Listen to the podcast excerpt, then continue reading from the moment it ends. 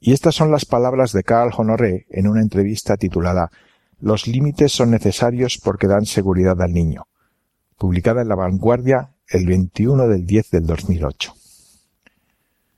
Su libro no es un manual para padres, sino una denuncia de la sobreestimulación a la que están sometidos los niños hoy. Sí, los adultos secuestramos la niñez de forma nunca vista a lo largo de la historia, y desde el instinto de intentar hacer lo mejor para nuestros hijos hemos caído en el exceso, lo que provoca un efecto negativo, tragicómico, porque aun queriendo lo mejor, la forma en que educamos a nuestros hijos les provoca problemas de salud mental, física.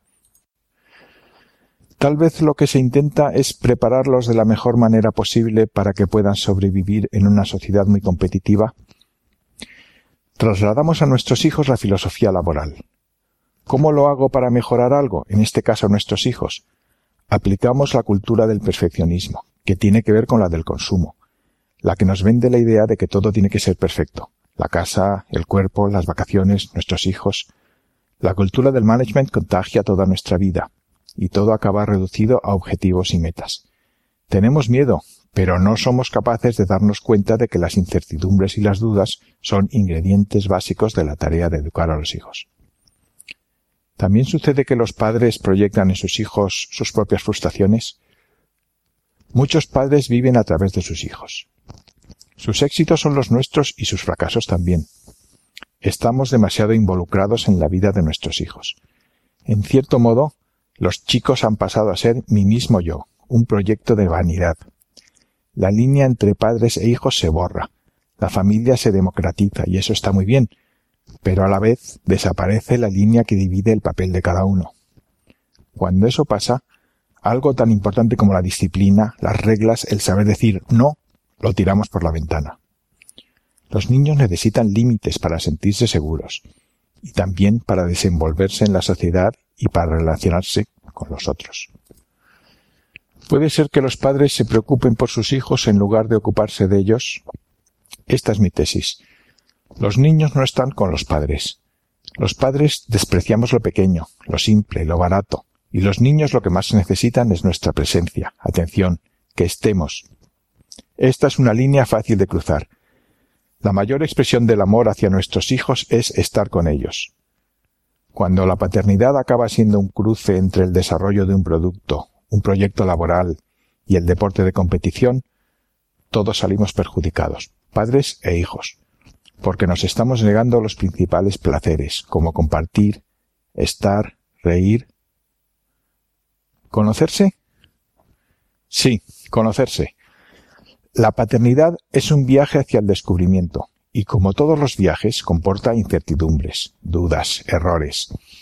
La gente que acepta eso transforma la paternidad y la maternidad en una aventura muy rica, mucho más interesante eso que fabricar un producto. El resultado entonces son niños más completos y más sanos. Los docentes se quejan de que no pueden con los niños porque llegan sobreprotegidos de casa. No solo eso. Los niños no aceptan las normas, pero tampoco las críticas. Estamos en un cambio cultural muy amplio, que es el de la cultura del no envejecer nunca, la glorificación de la juventud, del peterpanismo. Es bueno salir de esa idea de que el mero hecho de ser padres nos limita la vida, pero nos olvidamos o tiramos por la ventana la de que padres e hijos tienen papeles diferentes. Los profesores están en una especie de callejón sin salida. Los niños no saben comportarse y los padres no saben lo que quieren, siempre están preocupados. Tenemos muchas señales de que hemos perdido la brújula y el control en la crianza de nuestros hijos. Lo veo en el entorno social de Londres.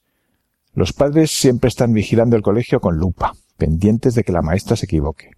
Siempre están como helicópteros, sobrevolando el colegio, y eso a los chicos les hace daño, les perjudica y les preocupa.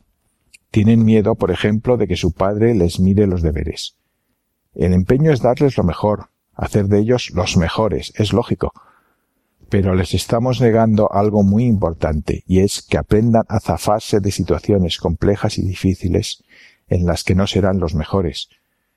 Con nuestra actitud les impedimos a que aprendan a desenvolverse bien en la vida. ¿A usted le enseñaron a ello?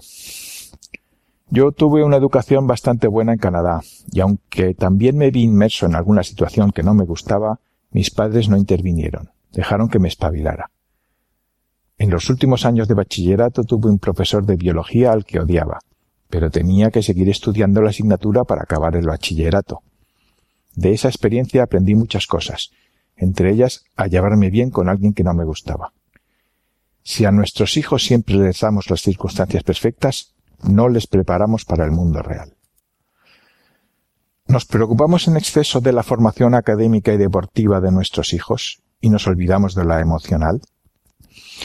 Es que lo académico y lo deportivo es más fácil y el saldo es más visible. La empatía, la generosidad, la solidaridad no las puedes poner en un currículum. Educar en esos valores es más difícil y costoso.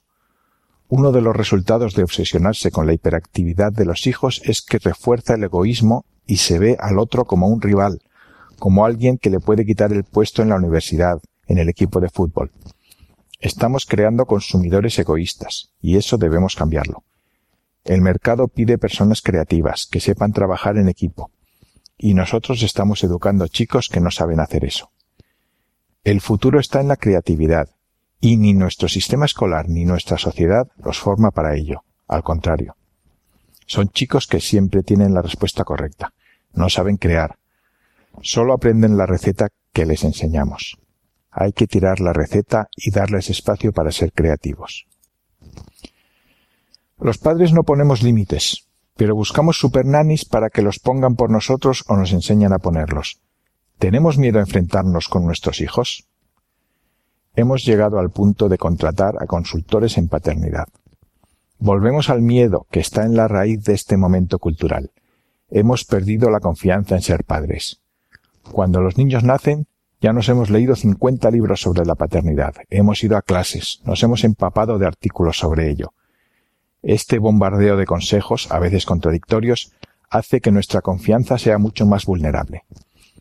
Se supone que el objetivo de toda esta industria es dar más confianza, pero paradójicamente hemos perdido la capacidad de buscar la voz interior que todos llevamos dentro. Conocemos mejor a nuestros hijos que nadie. Sin embargo, los educamos como si nos hiciera falta leer un manual de instrucciones o mirando lo que hace el vecino. Nos dejamos llevar por la corriente de pánico y perdemos esa voz interior. El libro lo escribí para recuperar la confianza en mí mismo como padre. ¿La ha recuperado? Sí. ¿Ha mejorado la relación con sus dos hijos? Sí. Me siento más relajado con ellos. No estoy tan apurado. No estoy siempre atento. Les dejo más a su aire y la verdad es que tienen pasión por lo que hacen. Mi hija, por ejemplo, baila flamenco. Le encanta y disfruta. ¿También hacen actividades extraescolares? Sí, pero a las que les gustan. Con frecuencia, los chicos hacen las actividades extraescolares que sus padres quieren, o en el caso de los adolescentes, para armar un currículum impecable. ¿Los niños son más felices ahora que antes? Es muy difícil responder a eso. Hay muchos indicios de que no, y eso se ve en el aumento de los problemas psicológicos y la enorme cantidad de chicos que reciben medicamentos para controlar su estado de ánimo.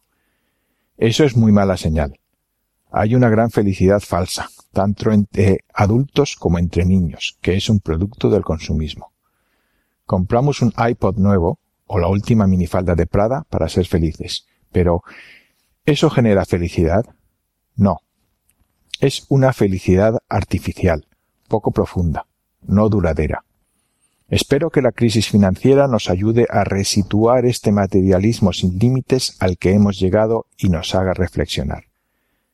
Despreciamos lo sencillo, lo cómodo, lo simple, ese palito con el que nuestro hijo puede jugar durante horas, nos sentimos mal si nuestro hijo no tiene un juguete electrónico de 85 euros, no solo porque lo tiene el hijo del vecino, sino porque en la caja nos dice que es muy útil para su mayor desarrollo cognitivo. El mercado manipula nuestros miedos, nuestras angustias para vender más y más. ¿Qué pasará ahora cuando la gente deje de tener tanto dinero? Con un poco de suerte recuperaremos el palito y nos daremos cuenta de que eso sí tiene un efecto sobre el desarrollo cognitivo del niño. Entre esa actitud excesiva y el pasar de los niños no hacer nada, ¿dónde está el punto intermedio? Esta pregunta es incontestable. El punto de equilibrio es distinto en cada caso. No hay una actitud perfecta. Ahora estamos en el exceso, y de lo que se trata es de trasladar el péndulo hacia el equilibrio. Yo no puedo decir a la gente lo que tiene que hacer, pero sí apuntar los indicios que indican cuando nos está en la buena dirección. Cuando los niños no hablan de las actividades extraescolares, cuando tienen ojeras, problemas de salud, duermen mal o se duermen en el coche entre actividad y actividad, es que algo no va. Hay que poner límites a la presión social y tratar de ubicar la brújula personal de cada uno para que tu hijo haga lo que más le convenga a él y no al vecino o a tu compañera de oficina. Hay que aplicar el sentido común. Este sentido común no siempre se encuentra. Ser padre es difícil, duro y agobiante. No es un sueño de vacaciones. El problema es que en lugar de pensar y aceptar que todo saldrá bien, invertimos en el lugar equivocado.